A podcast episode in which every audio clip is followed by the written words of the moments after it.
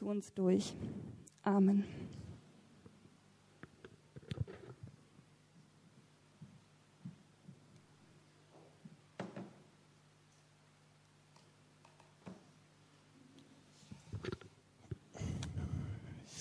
Ja, wir haben ja gerade gesungen, großer herrlicher Gott, wir kommen jetzt zu dir, wir beugen unsere Knie und es ist natürlich auch mein Wunsch, dass wir genau mit dieser Haltung an die Bibel rangehen, an Gottes Wort rangehen, an die Predigt zu wissen, einerseits erwartungsvoll, wir begegnen Gott, andererseits auch mit einer gewissen Demut.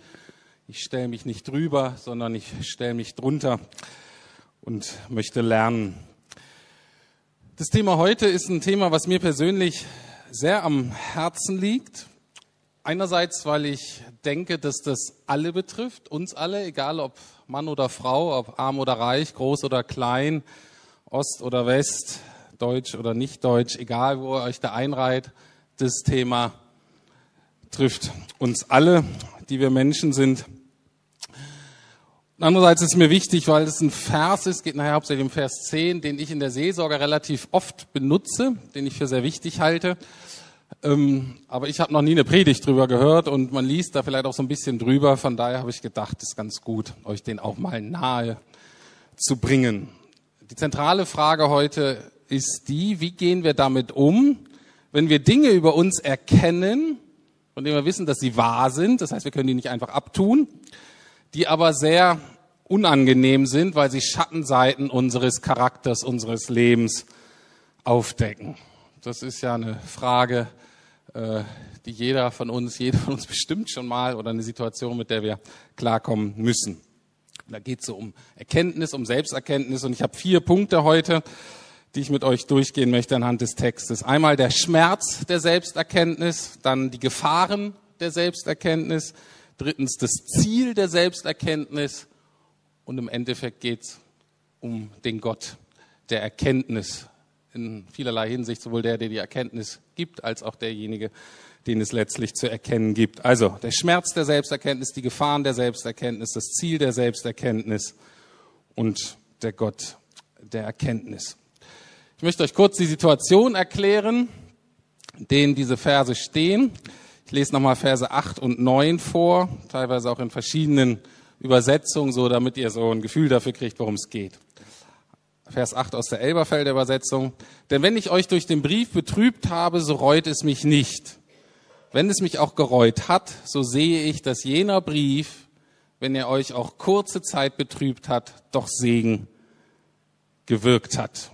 Oder in der neuen Genfer Übersetzung heißt es folgendermaßen, mein Brief hat euch zwar hart getroffen, und doch bereue ich nicht, ihn geschrieben zu haben. Zunächst allerdings habe ich es bereut. Ich habe ja gemerkt und bin mir bewusst, wie sehr euch das, was ich zur Sprache brachte, wehgetan hat. Auch wenn es nur für kurze Zeit war. Und dann Vers 9, dafür freue ich mich jetzt umso mehr, natürlich nicht über euren Schmerz, sondern darüber, dass dieser Schmerz euch zur Umkehr gebracht hat. Das Ganze hat, auf euch, hat euch auf eine Art und Weise wehgetan, die Gottes Willen entsprach. Und deshalb hat unser Brief euch letzten Endes keinerlei Schaden zugefügt. Das sind ja schon ganz herausfordernde Worte. Geschrieben von Paulus, sozusagen ein Mitbegründer des christlichen Glaubens. Er war Theologe und Missionar und verbrachte dann die zweite Hälfte seines Lebens hauptsächlich damit, Gemeinden zu gründen, und zwar in der heutigen Türkei und im heutigen Griechenland. Und er hat auch eine Gemeinde in Korinth, in einer großen Stadt in Griechenland, gegründet. Also er kannte die Leute gut, mit denen er da verhandelte. Und dann aber nach einigen Jahren, manchmal schneller, manchmal äh, bisschen, nach ein bisschen mehr Zeit, zog er einfach weiter und ähm, ja, gründete neue Gemeinden. Damals gab es kein Facebook und keine E-Mails, sondern eben äh, Snail Mail.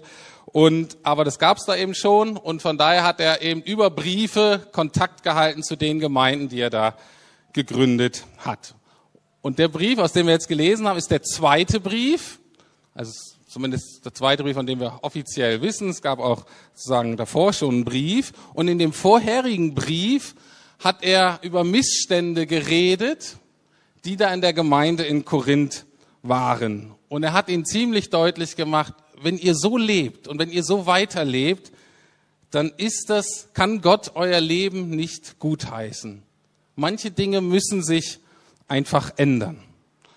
Und das zu lesen war für die Korinther sehr schmerzhaft, weil sie Paulus kannten, weil sie wussten, dass wenn der sowas sagt, dann stimmt es wahrscheinlich und weil sie auch wussten, dass er sie eigentlich mochte, dass er ihnen am Herzen lag. Und deswegen hatte sie das sehr getroffen oder kann auch übersetzen, der Brief hatte sie betrübt. Dieses Wort, was hier gemeint ist, ist das, was wir auch kennen. Also wenn etwas uns innerlich sozusagen seelischen Schmerz zufügt, wenn wir traurig werden, wenn wir bekümmert sind, könnte auch Herzeleid sagen, wir sind betrübt, das alles fällt da rein. Paulus macht aber deutlich, dass er das eigentlich nicht wollte.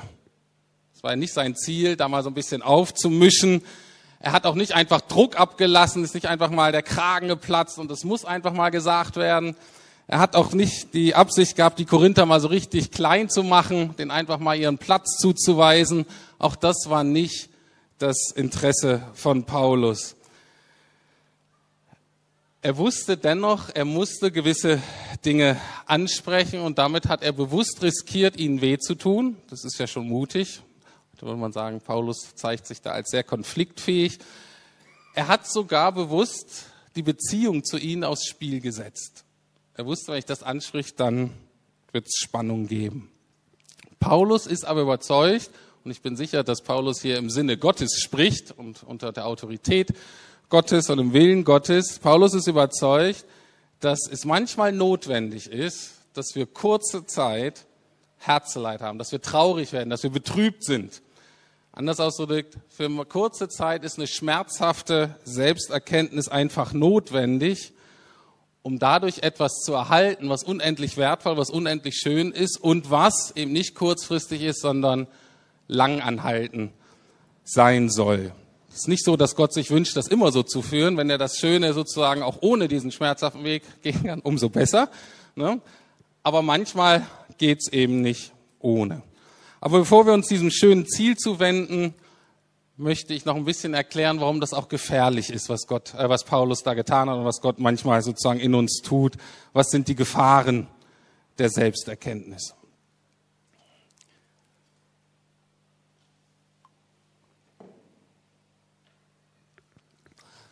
Also wenn Gott diesen Weg der schmerzhaften Erkenntnis, dass bei uns manchmal was nicht stimmt und manchmal vielleicht auch ziemlich grundlegend nicht stimmt, wenn Gott diesen Weg aber gehen will, beziehungsweise gehen muss mit uns, dann ist ja die Frage, wie reagieren wir darauf?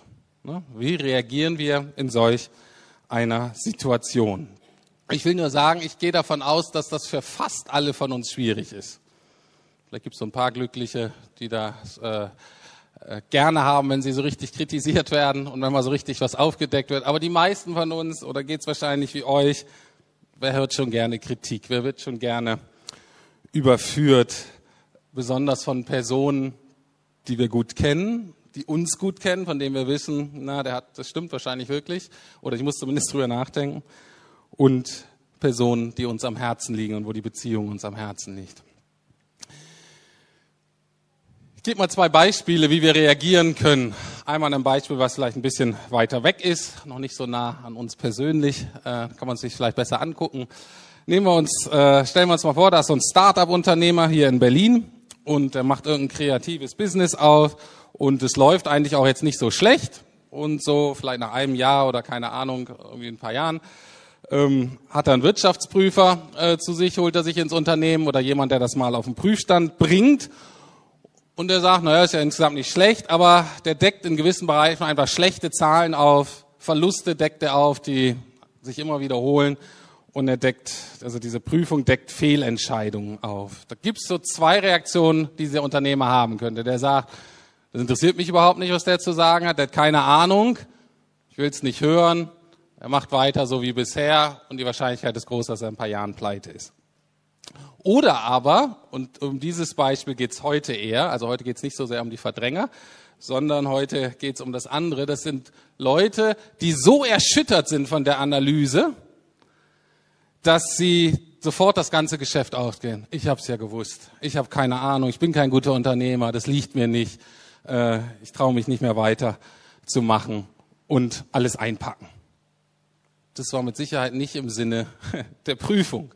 Aber es sind beides Reaktionen, wie wir an dem Ziel vorbeischlittern. Oder aber in einer Beziehung. Stell dir vor, eine Person, der du nahe stehst und du möchtest etwas ansprechen, was schwierig läuft, was dich stört, was wirklich nicht in Ordnung ist. Und da gibt es auch mal zwei Reaktionen. Wir können abwiegeln, wir können ausweichen, da gibt es verschiedene Versionen, das kann man ganz freundlich und aalglatt machen. Ja, ja, ja, aber das lässt man gar nicht an sich rankommen, die sind schwieriger zu kriegen, solche Leute. Ähm, aber man kann das auch aggressiv machen durch Wut oder so. Man kann sagen, hör zu, damit will ich nichts zu tun haben. Oder aber, das ist dieser Fall von heute, die Menschen sind so erschüttert von dem, was sie sehen, dass sie sozusagen so fast auseinanderfallen. Wenn sie das so hören, dann werden sie passiv oder werden fast depressiv. Und auch das bewirkt eben oft keine Änderung. Und ich denke, das ist auch das Tragik in unserer Gesellschaft, dass viele Beziehungen einfach auseinandergehen, obwohl eigentlich Zuneigung da ist und Zuwendung, weil wir nicht mehr gelernt haben, mit Kritik umzugehen. Weil wir keine Ahnung haben, wie wir damit umgehen und dass wir auch die Hoffnung aufgegeben haben, dass das ein positives Ziel haben könnte. Gut, jetzt gucken wir uns mal diesen zweiten Fall genauer an, die Gefahren der Selbsterkenntnis. Also es sind Menschen, jetzt auch bei den Korinthern, wo Paulus das anspricht, dass sie das akzeptieren und zustimmen und sagen, ja, du hast recht, so sieht's bei mir aus. Das ist ja schon mal ein guter Anfang. Dann aber anfangen, sich für das, was sie da sehen, selbst zu verdammen.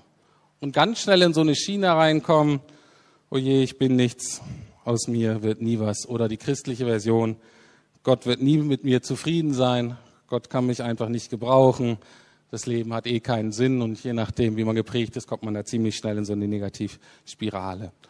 Also, die große Gefahr der Selbsterkenntnis ist der, dass sie zwar seelischen Schmerz und Betrübnis hervorbringt, aber nicht zur Umkehr führt, sondern zum Tod. Und genau darum geht's in Vers 10. Das ist der zentrale Vers heute und den will ich jetzt mal genauer erklären. Und da geht's nämlich um das Ziel der Selbsterkenntnis. Das Ziel der Selbsterkenntnis ist eine Umkehr zur Rettung oder zur Erlösung oder eine Buße zum Heil, wie es hier auch steht. Ich lese das mal vor, Vers 10 in zwei Versionen, erst wieder Elberfelder, dann im neuen Leben. Denn die Betrübnis nach Gottes Sinn bewirkt eine nie zu bereuende Buße zum Heil. Die Betrübnis der Welt aber bewirkt den Tod. Oder anders ausgedrückt, gleiche Sachverhalt. Denn Gott kann die Traurigkeit in unserem Leben benutzen, um uns zur Umkehr von der Sünde und zur Suche nach der Erlösung zu bewegen. Diese Traurigkeit werden wir nie bereuen. Eine Traurigkeit ohne solche Umkehr dagegen führt zum Tod. Also, wie beschreibt Paulus das Ziel dieser schmerzhaften Selbsterkenntnis? Verschiedene Worte man kann das Buße nennen oder Umkehr zum Heil oder Umkehr zur Rettung, zur Erlösung. Was damit gemeint ist, ist, dass diese Selbsterkenntnis von Gott das Ziel hat, dass das zu einem nicht nur oberflächlichen, sondern zu einem fundamentalen Umdenken in unserem Leben dazu führt. Und dieses Umdenken führt denn dazu, dass wir unser Leben mit Gottes Willen in Einklang bringen, um dann in Frieden mit Gott mit anderen Menschen, mit uns selbst leben zu können. Und das ist notwendig in unserem Leben einmal grundsätzlich, zu Beginn sozusagen unseres Lebens als Christ, aber dann soll das auch ein Lebensstil werden. Das heißt, es ist die Art, wie wir leben sollen. Und Paulus verspricht, wenn ihr das tut, und diese Selbsterkenntnis, diese Schmerzhaft, dieses Ziel erreicht, werdet ihr eine Entscheidung treffen, die ihr nie bereuen werdet. Das bedeutet auch, ihr werdet euch keine Selbstvorwürfe dann mehr machen, werdet keine Gewissenwisse mehr haben, werdet befreit von, ach, hätte ich doch und wie konnte ich nur und hätte ich mich mehr angestrengt und wäre das nicht passiert. Sondern es ist was, was wir nie bereuen. Es bringt ein bereinigtes Leben. Was hindert uns nun daran, dieses schöne Ziel zu erreichen? Was hindert uns daran, dieses Angebot Gottes so anzunehmen, in diese Freiheit, in dieses neue bereinigte Leben hineinzutreten? Anders ausgedrückt, was ist hier in Vers 10 gemeint mit dem Ausdruck, die Betrübnis der Welt bewirkt aber den Tod? Und das ist was, was sehr wichtig ist, dass wir das verstehen. Dahinter steht die Wahrheit, dass die Menschen oder die Welt unbarmherziger ist als Gott. Das müssen wir schon mal erstmal so festhalten. Warum bin ich mir da so überzeugt? Warum bin ich da so überzeugt? Also es geht ja bei dem ganzen Themenkomplex um die Tatsache, dass unsere Schwächen, Fehler und unsere Versagen aufgedeckt werden und manchmal aufgedeckt werden müssen. Das bedeutet, dass wir gewisse Anforderungen in unserem Leben nicht erfüllt haben, von denen wir eigentlich denken, dass sie gut und richtig sind. Und das können eben Anforderungen Gottes sein oder aber das können Anforderungen, Erwartungen sein, die wir selber an unser Leben stellen oder die wir von unseren Familien haben oder von unserer Gesellschaft. Das kann sich natürlich überschneiden, das können aber auch andere Dinge sein. Und jetzt der Unterschied ist, wenn wir Gott unser Versagen bekennen, wenn wir Gott unsere Fehler, unsere Schwächen, unsere Sünden bekennen, dann kann er dies vergeben, weil Jesus für unser Versagen aufgekommen ist. Das heißt, Gott hat eine tragfähige Grundlage für Barmherzigkeit geschaffen, für einen Neuanfang. Diese Grundlage gibt's ohne Jesus nicht. Einzige, was du machen kannst, ist, dass du jegliche Anforderung oder Erwartung irgendwie aus deinem Leben nimmst. Ohne Jesus, was ist denn die Alternative? Wieder der Punkt, unser Versagen wird aufgedeckt, unser Scheitern. Und wir sind konfrontiert mit den Erwartungen der Welt oder an uns selber. Und wenn wir dann merken, dass wir nicht so schön, so klug, so erfolgreich, so geduldig, so liebevoll sind, wie wir eigentlich gerne wären und wie wir eigentlich auch sein sollten, dann bleibt uns ohne Jesus ja nur zwei Möglichkeiten. Du sagst, okay, das kann doch nicht wahr sein und du strengst dich noch mehr an und du wirfst deinen inneren Motor an und ja, fährst den Turbo hoch, bis denn dein innerer Motor letztlich und deine Gedanken irgendwann hohl laufen. Oder wenn du merkst, das schaffe ich eh nicht, dann gibst du gleich auf. Bist passiv vielleicht, lässt dich vielleicht treiben, gehst gar nichts mehr an im Leben, willst keine Anforderungen, keine Autorität in deinem Leben mehr respektieren, bis hin damit, dass man am Ende sehr entmutigt und ohne Hoffnung ist. Und ohne Hoffnung sind beide Wege. Und das ist damit gemeint, beides führt letztlich in den Tod. Jetzt muss ich das Problem noch vergrößern ich bin mir bewusst, dass das riskant ist in Berlin. Es ist dennoch wichtig, dass ich das sage, ähm, weil wir sonst das Ausmaß des Problems nicht richtig erfassen, meiner Meinung nach. Ich weiß aber, dass es in Berlin ein bisschen komisch ist. Ich muss hier sozusagen den Teufel noch mit ins Spiel bringen. Und zwar ist wichtig, dass, wenn Paulus das so schreibt und das Weltbild, in dem alles, was wir gerade gelesen haben und besprochen haben. Das Weltbild ist folgendermaßen, dass wir nicht nur in einem Weltbild, äh, in einer Welt leben, die sozusagen rein Materie ist, die geschlossenes System ist, das nur das ist, was man irgendwie sehen und vielleicht ertasten und so weiter kann, sondern wir gehen davon aus, dass es eine unsichtbare Welt gibt, eine übernatürliche Welt. Da gehen viele Esoteriker noch mit, finden das auch ganz gut. Jetzt ist nur so, dass es nicht nur die gute Seite gibt, weil es ja nett, wenn dann liebevoller Gott ist und so weiter, der uns ein bisschen hilft, sondern die Bibel geht auch ganz realistisch davon aus, dass es zwar kein Gegen Gott gibt, hm, es gibt nur einen Gott, Halleluja, Amen, aber es gibt, ähm, es gibt einen Gegenspieler Gottes, ein gefallenes Wesen, was versucht, all das, was Gott am Herzen liegt und all das Gute, was Gott tun möchte, sozusagen zu untergraben, zu vereiteln. Und einer Weg, wie dieser Gegenspieler das vereitelt, ist, dass er uns anklagt.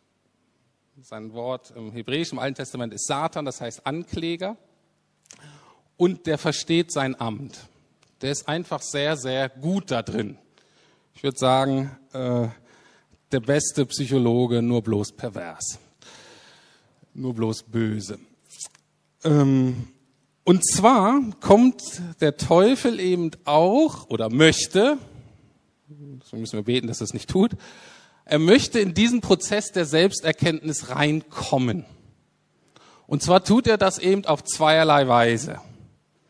Das, was in uns sowieso abläuft und was uns eben nicht zu dem Ziel bringt, sondern weiter vom Ziel wegführt, das verstärkt der Teufel sozusagen. Und zwar sieht es folgendermaßen aus. Also wir sind in diesem Prozess der Selbsterkenntnis, wir sind da sehr erschüttert und aufgewühlt und dann setzt der Teufel ein und flüstert uns ein Dinge wie, guck dich an. Du bist einfach nichts, du bist unwürdig. Gott kann allen vergeben, aber dir nicht.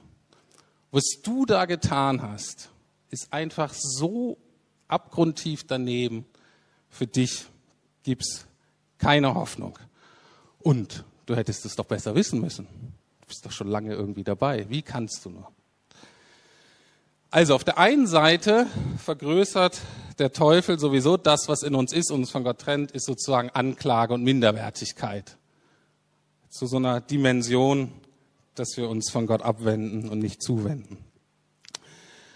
Aber gleichzeitig, und das ist das Interessante daran, gleichzeitig vergrößert er auch unseren Stolz.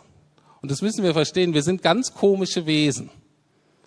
Wir sind sowohl unendlich arrogant und stolz und gleichzeitig total entmutigt und minderwertig. Und nicht selten, wenn es hart auf hart kommt, springen wir so hin und her. Das heißt, auch in dem anderen Punkt setzt Gott, äh, setzt der Teufel ein und sagt uns, hör zu, das hast du doch nicht nötig. Damit musst du dich doch nicht beschäftigen. Wer ist denn Gott überhaupt? Was spielt er sich hier so auf? Und komm, mach dir nicht so. Du kommst alleine klar. Du brauchst keine Hilfe von außen. Und so baut er unseren Stolz auf, unsere Unabhängigkeit und sagt, das habe ich hier nicht nötig. So klein muss ich mich hier nicht machen. Und auch so kommt es dann eben nicht zur Umkehr, es kommt nicht zur Erlösung und wir bleiben in dem, was Paulus eben die Betrübnis zum Tode nennt. Und genau das will Gott nicht. Genau das will Gott nicht, sondern Gott möchte, dass wir leben. Und zwar, dass wir leben frei von Anklage und dass wir leben frei von Zerstörung, dass wir ein neues Leben haben. Ich kann es auch anders ausdrücken. In diesem Prozess, auch gerade in diesem schmerzhaften Prozess der Selbsterkenntnis, möchte Gott uns gewinnen. Und ich habe gedacht, wie sage ich es jetzt? Und ich denke, ich mache es wirklich ganz grundlegend ich mach's mit der Dreieinigkeit. Gott will uns gewinnen und zwar mit allem, was er hat. mit allem, was ihm so steht. Heiliger Geist, Sohn und Vater.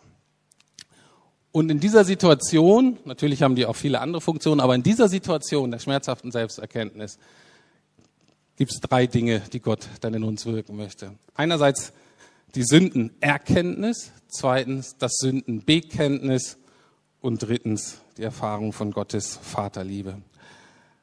Wie sieht das jetzt aus? Das Ergebnis wird sein, und da kommen wir zu dem Gott der Erkenntnis, dass wir merken, wir haben es mit einem Gott zu tun, der auf wunderbare Weise eben diese zwei Dinge vereint, die wir in diesem Prozess brauchen. Gnade und Wahrheit. Ohne diese beiden werden wir zerlegt, werden wir zerstört, kommen wir nicht klar, haben wir keine Hoffnung. Über Jesus wird gesagt, im Johannes 1, Vers 14, er, der das Wort ist, wurde Mensch und lebte unter uns und er war voll Gnade und Wahrheit und wir wurden Zeugen seiner Herrlichkeit, der Herrlichkeit, die der Vater ihm, seinen einzigen Sohn, gegeben hat. Es war Johannes, der ihn kannte, der mit ihm leben durfte und das, man merkt noch so diese Bewunderung, das Erstaunen, diese Begeisterung, das habe ich erlebt. Ein Mann voller Herrlichkeit, ein Mann voller Gnade und Wahrheit. Das ist unser Gott, beides zusammen. Wie wirkt das jetzt zusammen? Erste Aufgabe kommt dem Heiligen Geist zu, und zwar der Punkt Sündenerkenntnis. Der gleiche Johannes schreibt etwas später in Johannes 16, Vers 8, und wenn er kommt, das heißt der Heilige Geist, wird er der Welt zeigen, dass sie im Unrecht ist, und er wird den Menschen die Augen öffnen für die Sünde, für die Gerechtigkeit und für das Gericht.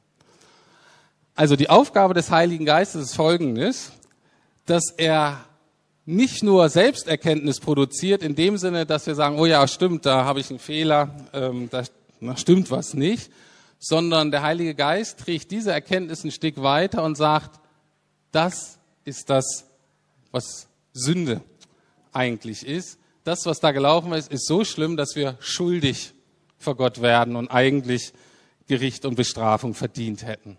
Anders ausgerückt, der Heilige Geist verschlimmert erstmal insofern das Problem, dass er sagt, das ist nicht nur ein Fehler oder wir sprechen ja gern von Baustellen in unserem Leben, sondern das ist eine Sünde und Sünde bedeutet, es ist ein Ding, was uns von Gott trennt und wenn wir von Gott getrennt sind, sind wir im Tod. Aber, jetzt kommt die zweite Person Gottes hin, und das ist ganz wichtig, wo es Sünde gibt, da gibt es Hoffnung. Okay? Wenn Sünde aufgedeckt ist, also sobald ihr Sünde in eurem Leben merkt, müsst ihr sagen, wow, super, gibt's Hoffnung. Viel besser als Selbsterkenntnis. Wo Sünde gibt, da gibt es Hoffnung und zwar wegen der zweiten Person der Gottheit, wegen Jesus.